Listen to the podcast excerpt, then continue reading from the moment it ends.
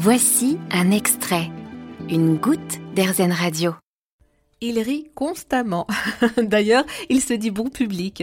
Le souriant Kevin est avec nous aujourd'hui. Kevin qui a 32 ans et une belle moustache rose. Il est multipotentiel et il a plusieurs métiers à la fois. Kevin est organisateur de spectacles et consultant. Il aide les personnes salariées à se lancer dans l'entrepreneuriat. Bonjour Kevin. Bonjour Eva. Racontez-nous, que faites-vous pour prendre soin de votre bonheur au quotidien? Ben, La première chose, c'est que je me le souhaite en fait, euh, d'être heureux et d'avoir du bonheur. Dans la Bible, il est écrit euh, Demandez, vous recevrez. Ben, si on me demande le bonheur, euh, on a beaucoup plus de chances de le recevoir que si on ne dit rien. Et moi, tous les matins, c'est mon petit, mon petit secret, on va dire, tous les matins, je me fais une phrase devant mon miroir, je me regarde, je me souris et je me fais, je me répète une phrase au moins une dizaine de fois pour me justement me mettre dans une bonne ambiance dans la journée. Je me dis au moins, euh, quoi qu'il se passe dans ma journée, j'aurais au moins fait ça pour me permettre d'être dans un bon mood. Même peu importe comment ma nuit s'est passée, comment la veille s'est passée, je fais table rase et le matin, je me regarde dans le miroir, je me fais ma phrase.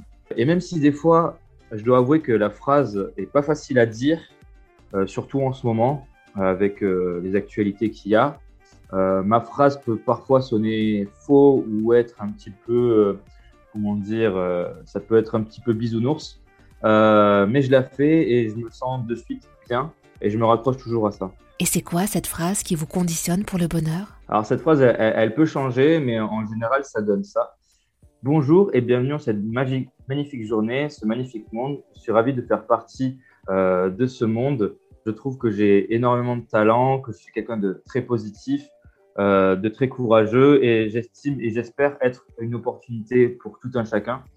Euh, je souhaite le, bonheur pour tout le monde et surtout, je m'aime quoi qu'il en soit, quoi que je fasse, quoi que je sois.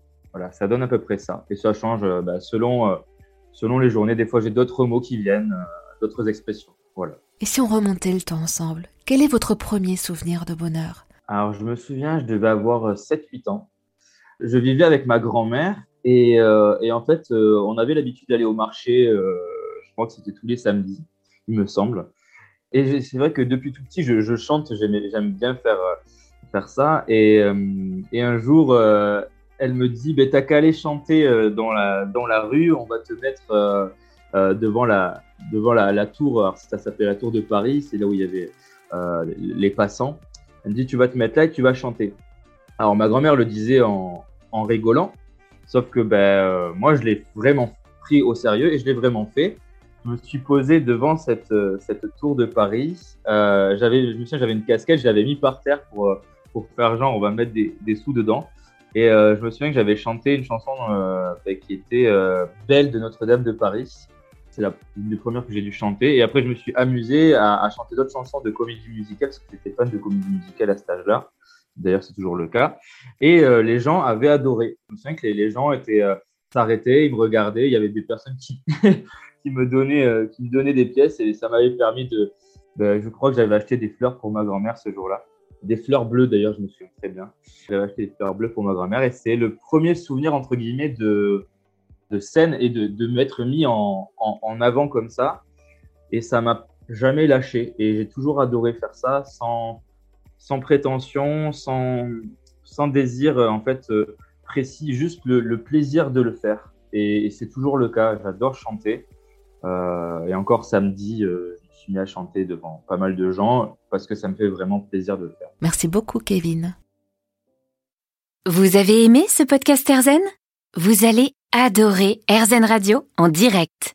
Pour nous écouter, téléchargez l'appli Erzen ou rendez-vous sur erzen.fr.